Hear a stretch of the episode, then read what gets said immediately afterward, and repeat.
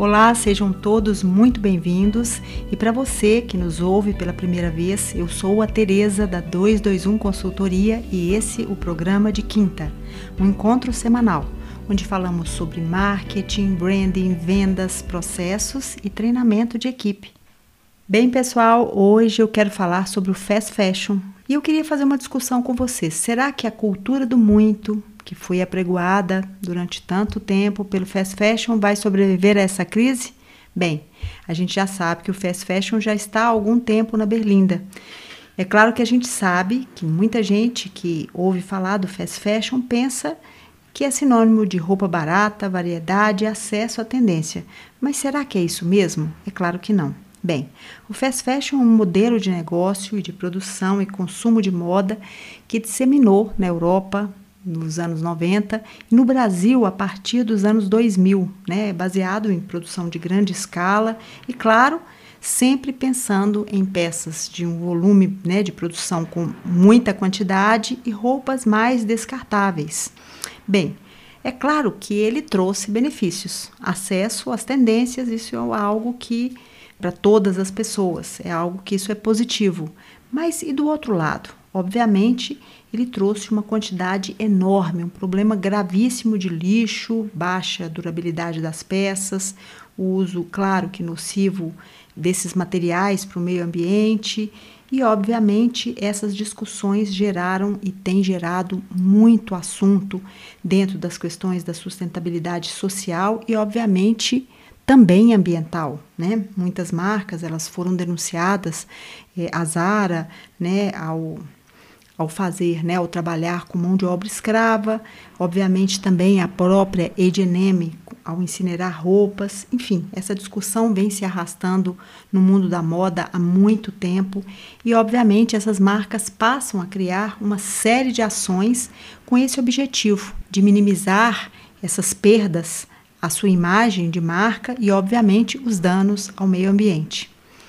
Gente, é óbvio que a pandemia do Covid trouxe também mudanças nesse sistema, né? Porque permitiu que a gente ficasse em casa durante um longo tempo e fizesse, obviamente, uma avaliação sobre o nosso ritmo de vida e também sobre o nosso consumo. Obviamente, consumimos menos durante esse período. Eu acho que tudo isso é, fez aflorar um certo espírito crítico, né? É claro que essa consciência já existia. Eu tenho dito aqui que o vírus ele não trouxe é, uma mudança nova. E quando eu digo vírus, é obviamente todo esse processo de crise que a gente vive. Nada é eminentemente novo. Obviamente, a gente está vivendo uma enorme aceleração de tudo aquilo que já vinha acontecendo.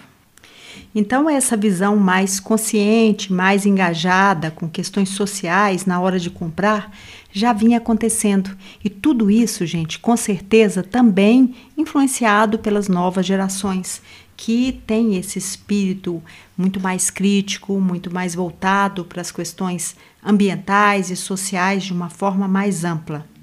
Bem, mas vamos voltar então à nossa discussão.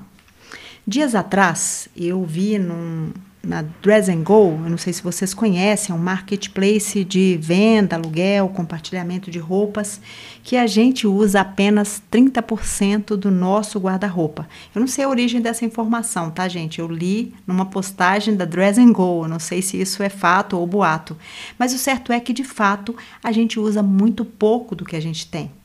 E eu quero aqui dizer que a pandemia está fazendo com que as pessoas. É, não estou querendo dizer aqui, na verdade, né? Peraí altas, peraí.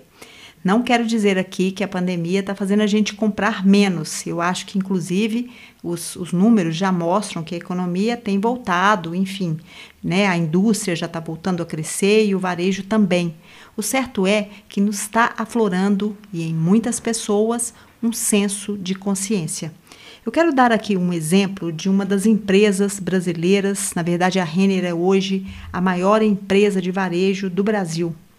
E eu achei muito interessante, porque eu li no, em julho, acho que numa reportagem que apareceu na Exame, que o, o Fábio, né, que é o CEO da empresa, disse o seguinte: eu quero até ler, tá, gente, exatamente o que ele falou. A rapidez que buscamos não é de lançar muitos produtos em pouco tempo. Vejam que isso é a essência do fast fashion. queremos agilidade e assertividade, o que tem a ver com metodologias ágeis muito mais do que fast fashion. Bem, quantidade, agilidade, volume de tendências, volume de produção, isso é a essência do fast fashion. E aí ele diz o seguinte: não somos um fast fashion, né? Somos uma empresa que produz com rapidez. O que buscamos não é lançar muitos produtos em pouco tempo. Queremos agilidade e assertividade, que tem mais a ver com metodologias ágeis do que com fast fashion. Em outro ponto, ele diz: ele chega a afirmar novamente: não somos fast fashion, somos rápidos e não descartáveis. Então é muito interessante que uma empresa, que é um representante do fast fashion nacional, hoje afirma que não é um fast fashion. Ele quer dizer que eles são assertivos e eles usam inteligência artificial para diminuir o volume de peças que são produzidas e não são compradas, ou seja, ele quer é, usar a inteligência artificial para tornar a sua produção mais assertiva e, ao mesmo tempo, trabalha com qualidade. Bem, pessoal, em 2018, a Renner passou a apostar na economia circular com o lançamento da coleção Redins, uma linha que é desenvolvida a partir de um material reciclado. De novo, eu quero citar aqui a Renner porque é um exemplo, é o maior varejista nacional e eles têm, né, desde 2018, tentado ações com esse objetivo de mostrar uma empresa é, com uma cara mais sustentável e, ao mesmo tempo, buscando maior assertividade na sua produção. É, outra coisa também que eles têm utilizado é a inteligência artificial para montagem do mix de produto. Então, de novo, volto a dizer que eles afirmam ser uma empresa que busca assertividade, eficiência para acertar mais nas escolhas e na oferta e ao mesmo tempo buscar a sustentabilidade para se tornar, né, cada vez mais uma empresa próxima a essa realidade. De novo, eu vou aqui é, citar a fala do CEO da marca.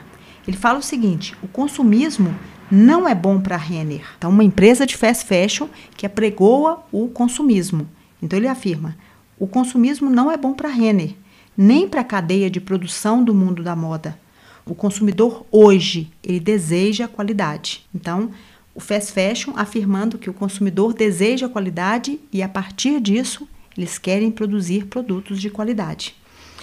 Então, pessoal, eu, eu acredito que esse discurso deixa claro, em primeiro lugar, que a empresa não quer ser vista como um fast fashion, apesar de ser. E, pelo visto, essa denominação passa a ser então pejorativa. Para isso, eles estão investindo em reaproveitamento, em oferta mais assertiva e em qualidade. Ou seja, pelo menos no discurso, a Renner acredita que essa cultura do muito não vai sobreviver.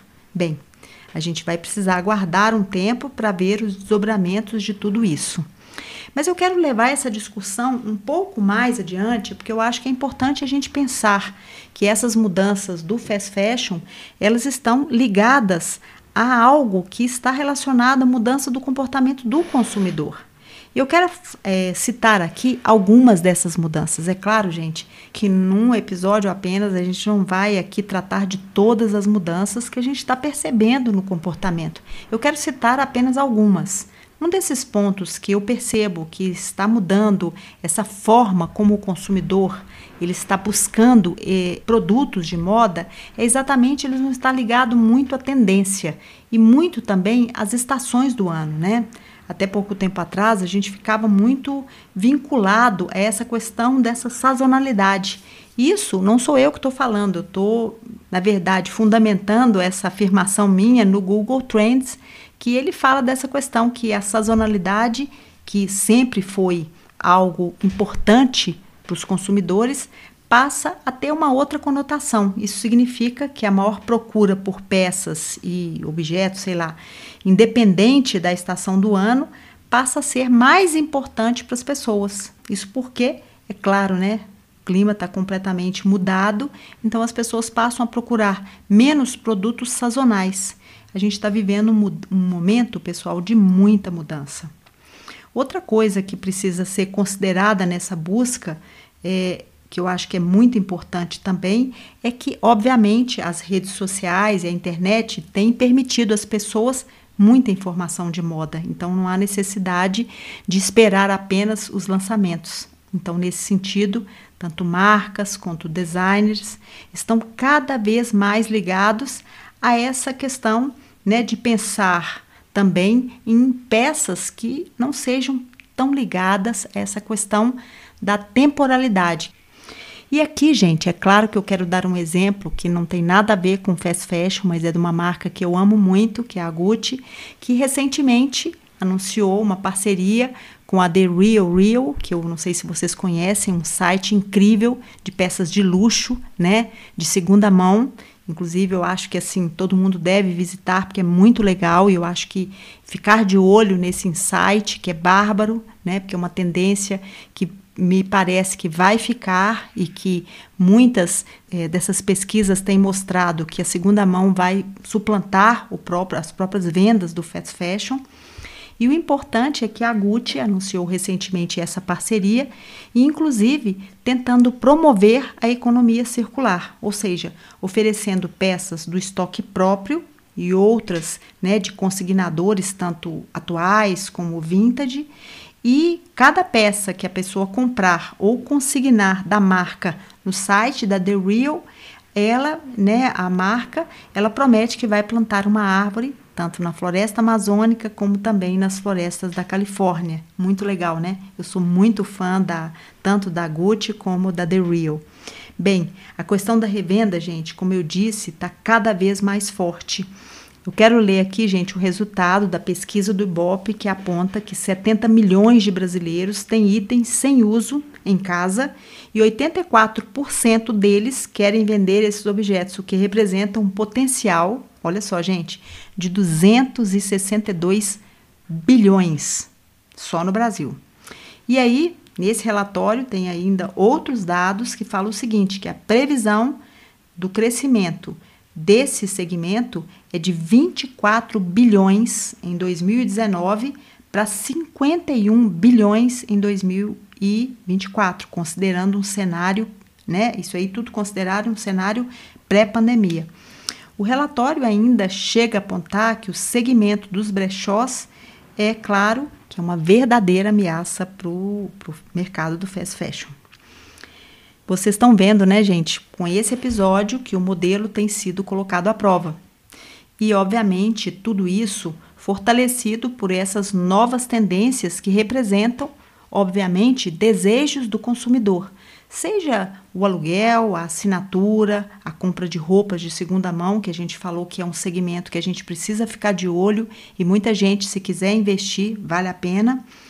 Tudo isso reflete, como eu disse, mudanças de atitude desses consumidores que agora deixam de ser consumidores para ser usuários, uma vez que a quantidade passa a ser suplantada pela qualidade. O consumismo egoísta passa a ser revisto, né? Então as nossas decisões, elas tomam uma nova conotação. E então, eu quero terminar esse episódio com uma pergunta. A sua empresa está preparada para esse novo momento? É muito importante que a gente pense sobre isso. Existem muitas mudanças e oportunidades que se abrem nesse cenário. Bem, pessoal, eu espero que vocês tenham gostado dessas reflexões e que tenham tido insights e que possam aplicar esses insights no seu negócio. Ah, outra coisa. Se você que nos segue aqui gosta do programa de quinta, compartilhe com seus amigos. O programa nasceu desse desejo de compartilhar com pessoas essas reflexões e também esses aprendizados.